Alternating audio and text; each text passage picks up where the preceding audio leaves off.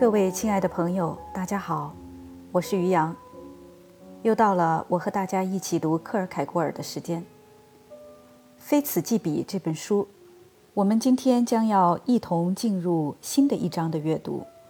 这一章的标题是“最不幸的人”，同样这一章也有一个副标题，和前几章相似。这章也是给同事者协会的演讲，所以这个副标题是。在星期五同事者协会周会上的一篇热情洋溢的终结讲演。好，那么我们就一起读读看，看谁是这个最不幸的人。而如此不幸的一个标题，克尔凯郭尔又是如何的热情洋溢？在英格兰。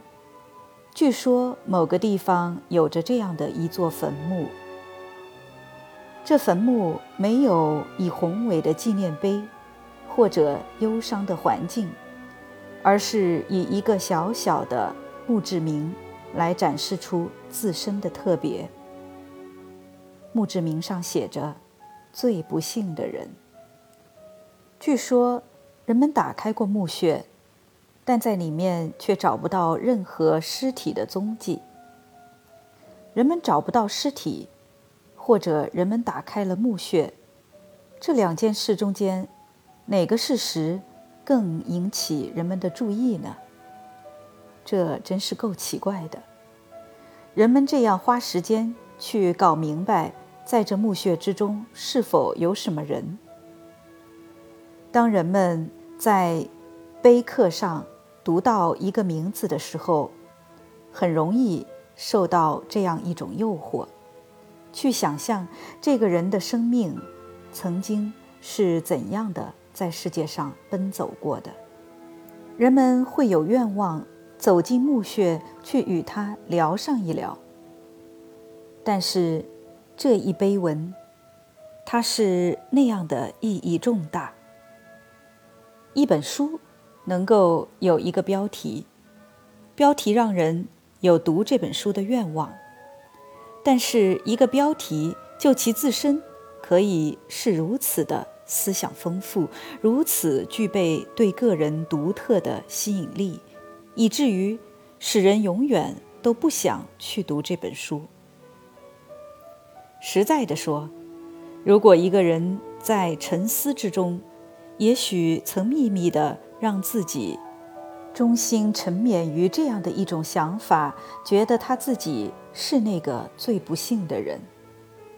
那么，对于每一个有过这种想法的人，这一碑文确实是意义重大的。它到底是会具有震撼性的意义，还是会具有喜悦的意义，则完全根据。此人所具的心境来决定。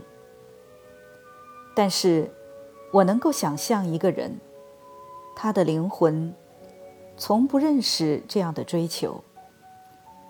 对他来说，去知道在这个墓穴中是否真的有人存在，就成了他的好奇心所想要完成的一项任务。并且，看呐，那墓穴是空的。也许他又重新复活，也许他是想要嘲弄那位诗人的词句。这首诗写着：“在墓中有的是安宁，他沉默的居民不知悲哀。他无法找到安息，甚至在墓穴中也找不到。他也许又无常的。”在这世界上漂游着，他离开了自己的寓所、自己的家，而只让自己的地址留在那儿。或者他尚未被人发现，他这个最不幸的人。这个人在他找到祭司的门和谦卑的祈祷者们的长凳之前，甚至连欧莫尼德斯的姐妹们都不去追踪他。注解一下，这里提到的欧莫尼德斯的姐妹，是希腊悲剧诗人埃斯库罗斯的巨作《欧莫尼德斯们》。这些欧莫尼德斯的姐妹们，也就是复仇女神，她们会一直去追踪自己的仇人。所以在这里用这一个典故来说明“无人问津”的意思。好，我们接着往下读。而各种悲哀维持着他的生命，使得他活下去，追随着他到墓穴。如果他还没有被发现，那么，亲爱的同事者们，让我们就像十字军骑士那样，来一次远行，不是去那些坐落在幸福的东方的神圣墓穴，而是去这坐落在不幸的西方的悲哀墓穴。在那座空墓穴前，我们将寻访他，那个最不幸的人，确定了要去找到他。因为，正如信仰者们渴慕去找到那神圣的墓穴，那些不幸的人们也这样的向西方以喜找到这座空墓穴。每个人都被这样的想法填充了。这种墓穴是为他而定下的。或许，这样的一些考虑。对于我们来说不值一提。我们的活动，我们应当遵从我们协会的神圣习俗，是在格言式的偶然的祈祷仪式中的尝试。我们不是格言式的思想和言语着的我们，而是在格言式的生活着的我们，异乎寻常的生活着的我们。就像生活中的格言，与人们的社会无关，不参与他们的悲哀和喜悦。我们不是生活的喧嚣中的和谐乐章，而是夜色宁静中的孤独飞鸟。只是偶尔一次聚集在一起，以便在对生活之可悲。白天之漫长和时间之无限延续的观想展示中获得启发。我们，亲爱的同事者们，是不相信喜悦的游戏或者傻瓜们的幸福的人。我们是除了不幸之外什么也不信的人。看吧，无数的人成群的向前涌动。全都是不幸的人们。然而，相信自己就是被召唤的人有许多，而被选中的则不多。在他们之间，必须被定出一种区别，一个词：人群消失，也就是把所有那些不请自来的、自认为死亡是最大的不幸。因为畏惧死亡而变得不幸的客人们全部都排除掉。因为我们，亲爱的同事者会员们，我们就像罗马的士兵那样不怕死亡。我们知道更糟糕的不幸，并且他自始至终首先就是活着。是啊。如果有这样的一个人，他无法死去；如果传说中所说的关于那个永恒的犹太人的说法是真实的话，那么就去宣告他是那个最不幸的人吧。我们还踌躇什么呢？这样一来，我们也就弄清楚了为什么墓穴是空的。这是为了标识出那个最不幸的人。就是无法死去的人，无法被置放进墓穴的人。这样问题就解决了，答案就很简单，因为无法死去的人是最不幸的，而能够死去的人则是幸福的。在老年寿终正寝的人是幸福的，在青年夭折的人也是幸福的。最幸福的是在他出生的时候就死去的人。最最幸福的是那从来不曾出生的人。然而，事情并非如此。死亡是所有人的共同幸福。所以，只要那个最不幸的人还没有被找到，那么他就必须在这一个定义之中被继续寻找。看，大众消失了，数字减少了。我现在不说，把你们的注意力集中起来听我说话，因为我知道我已经拥有了你们的注意力。我不说，把你们的耳朵竖向我，因为我知道你们的耳朵属于我。你们的眼睛闪烁，你们从座位上站起来，这是一场值得去参与的辩论，一场比生死攸关更为可怕的搏斗。因为我们并不畏惧死亡，但是那报酬。是的，它比任何世界上其他的报酬更令人骄傲，而且更为确定，因为那确定了自己是最不幸者的人，他根本就无需畏惧幸福，他不会去品尝在自己的最后一刻不得不叫喊“梭伦，梭伦，梭伦”的羞辱。然后，我们就举行一场自由竞争，任何人都不会被排除在这竞争之外。不管是从身份的角度，还是年龄的角度，除了幸福的人和畏惧死亡的人之外，没有任何人被排除在外。不幸者们的社团中的每一个值得尊敬的成员。都是受欢迎的。宝座为每一个真正不幸的人而定，墓穴保留给那个最不幸的人。我的声音在这世界里发出，倾听它。所有你们这些自称是世界上的不幸者而不畏惧死亡的人们，我的声音回响到时间中的往昔。因为我们不想振振有词的，因为死者已逝的缘故而去排斥死者的程度，因为他们也曾活着。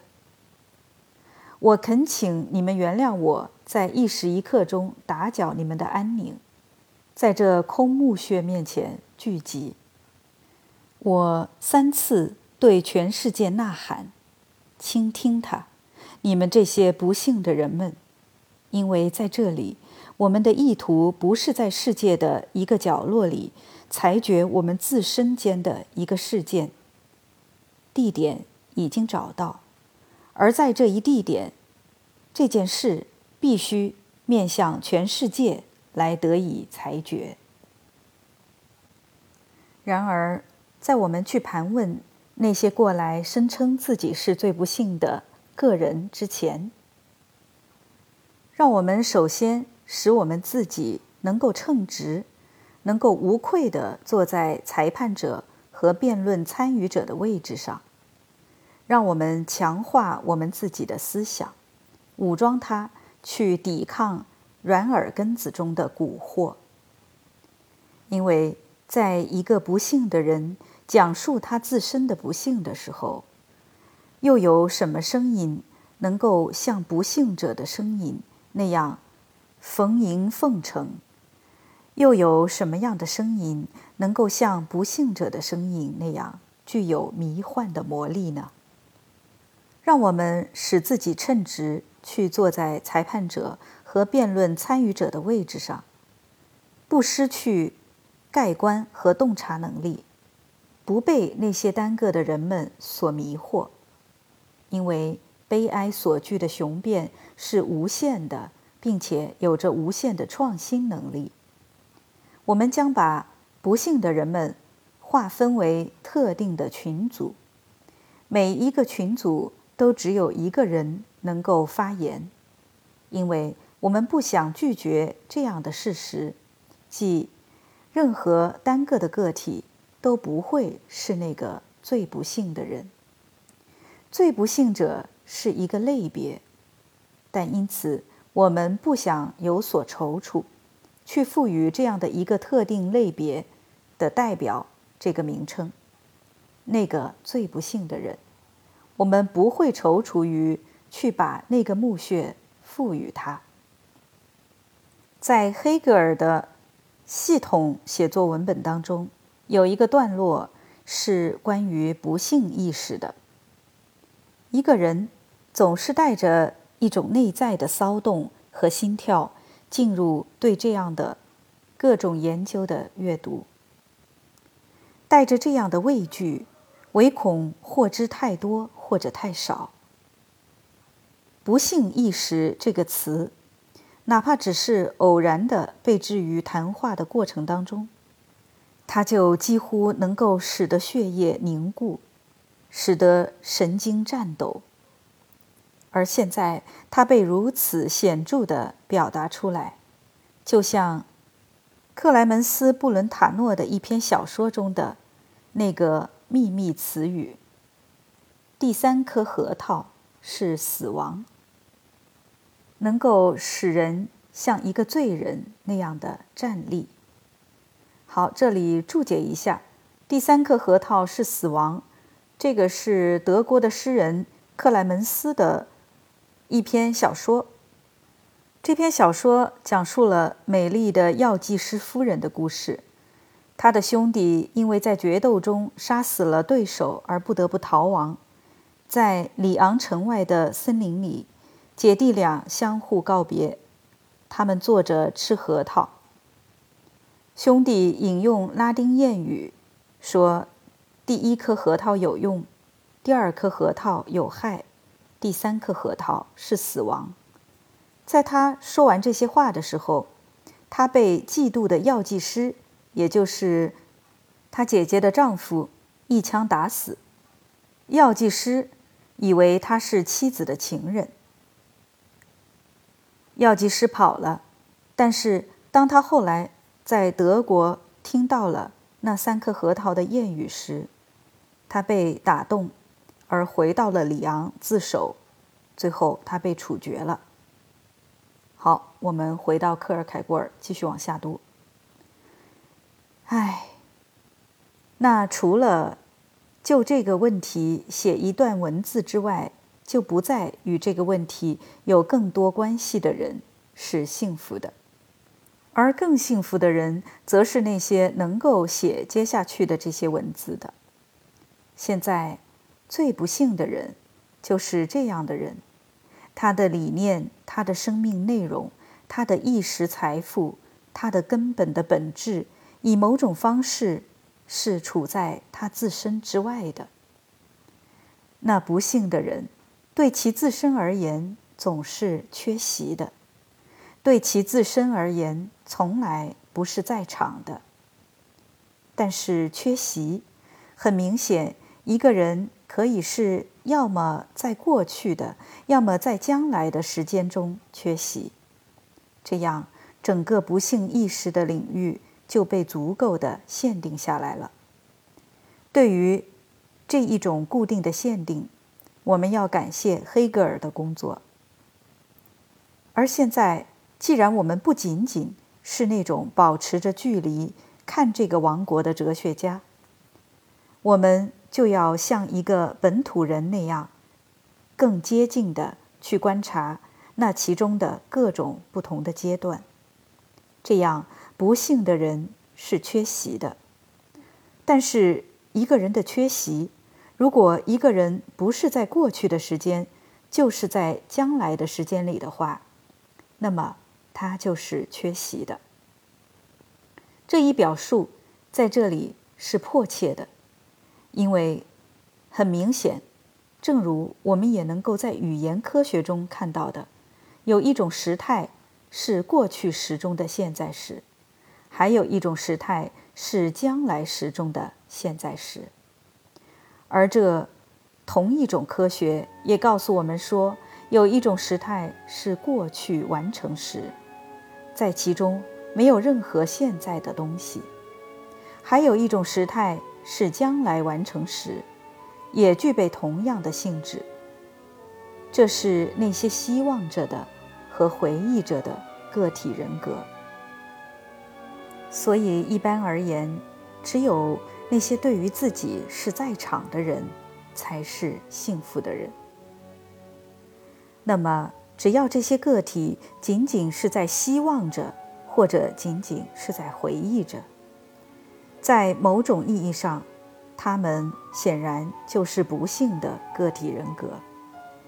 然而，在严格的意义上，我们不能将一个在希望或者在回忆中在场的个体人格称作是不幸的。也就是说，在这里必须要强调的是，他在希望或者回忆之中是在场着的。我们也将从这样的事实中看出这一点：一次打击，不管它有多么沉重，不可能使得一个人成为最不幸的人。也就是说，一次打击要么只能剥夺他的希望，而使得他在回忆中。去存在着，要么是剥夺他的回忆，而使他在希望中去存在着。现在我们继续进一步讨论，并且将去看看，我们如何从这更多的细节当中去描绘出这最不幸的人。好了，时间关系，今天我们就一起读到这儿。感谢大家的收听，我们下次节目再会。